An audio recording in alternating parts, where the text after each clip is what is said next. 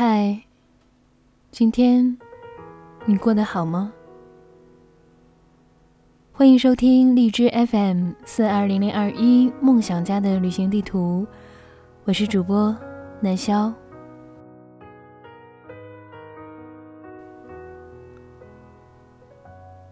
生活艰难的时候，我选择暗恋。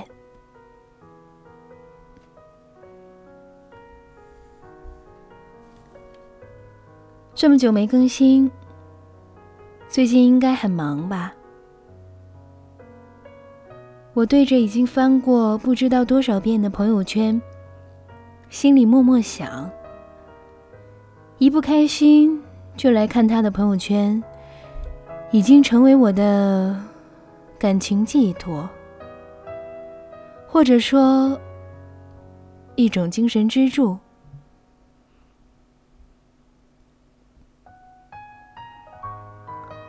算起来，暗恋阿叶已经三年零八个月了。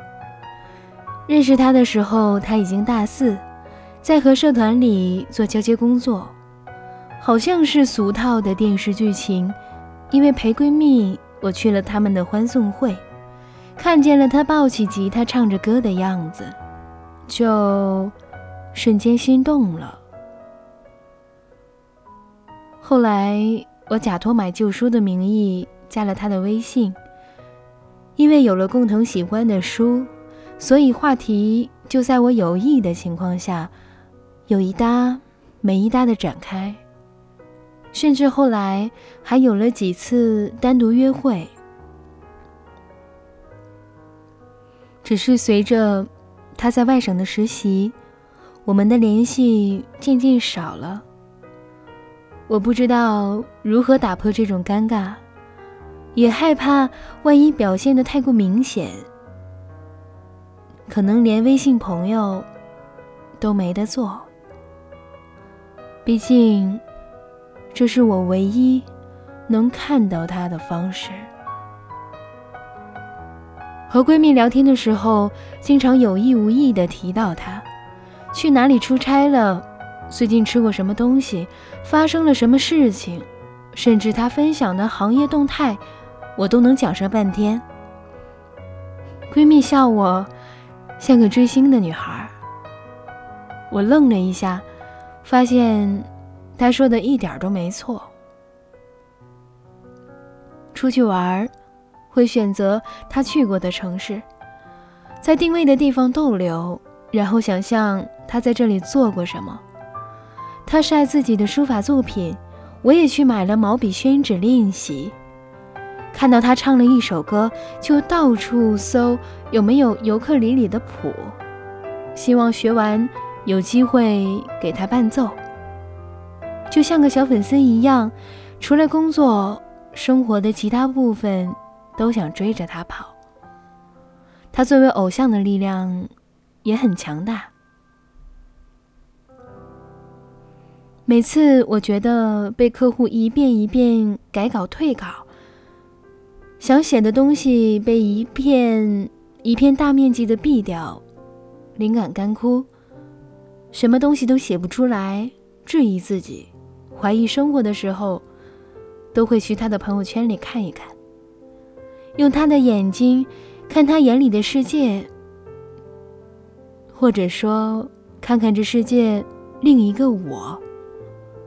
我没有看到过的样子，然后又重新鼓起勇气，继续和生活刚一刚。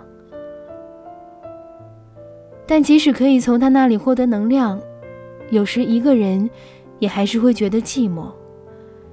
在看到情侣手挽手一起出行的时候，看到一个女孩倚在男孩的肩头，边笑边说话的时候。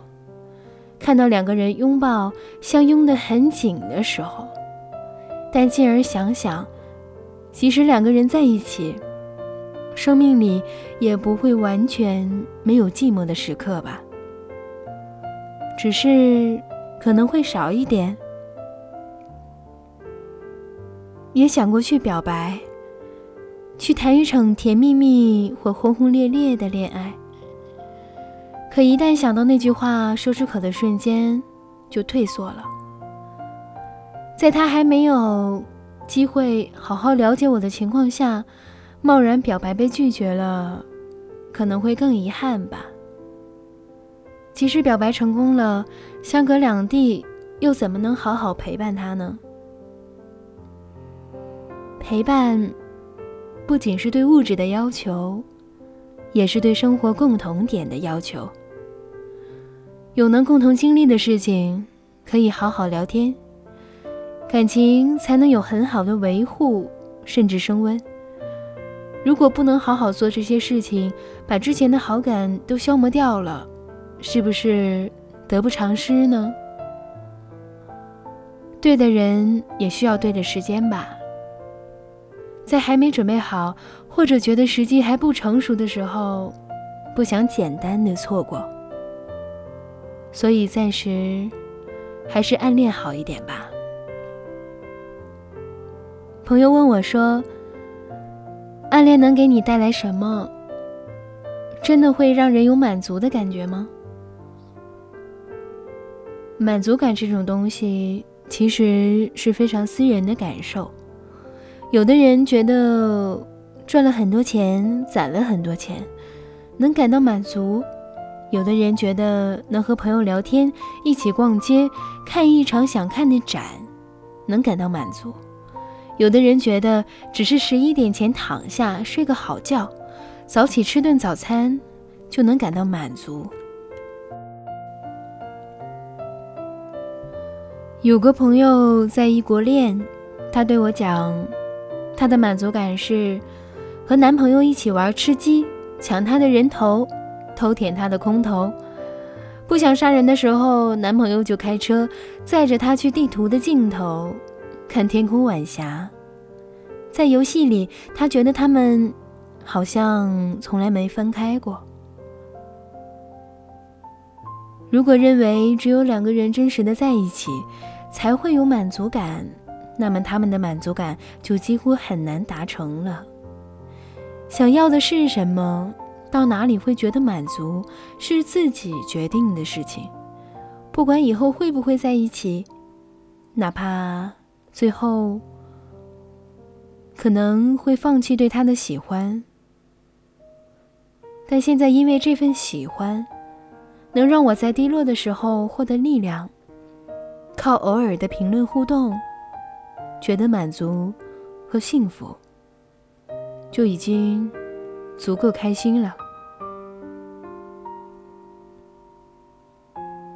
不过，如果你也喜欢我，也暗示一下，慢慢靠近我吧。这里是荔枝 FM 四二零零二一梦想家的旅行地图，我是主播南潇，各位晚安，好梦。